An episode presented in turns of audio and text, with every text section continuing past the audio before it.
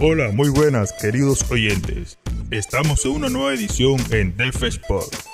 El día de hoy hablaremos un poco sobre el fútbol colombiano. El Unión goleó al Atlético, pero ya pa' qué.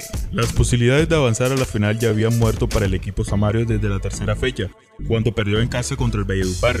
En un compromiso que servirá solo para las estadísticas, el Unión Magdalena derrotó 5 a 1 al Atlético de Cali en un juego válido para la quinta fecha de los cuadrangulares. Este compromiso, que en principio se tenía planeado para el día jueves a las 3 de la tarde, fue suspendido por la alcaldía distrital por actos vandálicos que se desarrollaban en diferentes puntos de la ciudad. Volviendo el partido, los goles del triunfo para el equipo Samario llegaron a través de Isaac Amargo al minuto 13, anotación que le dio el empate momentáneo ya que el Atlético se había ido en ventaja desde el primer minuto con un gol en contra de Diego Ruiz.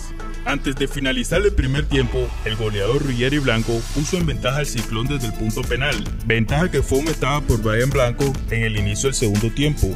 Minutos después, sobre el 56, Roberto Vanegas anotó el cuarto gol y para finalizar, el jugador Lagarto Blanco marcó el quinto gol.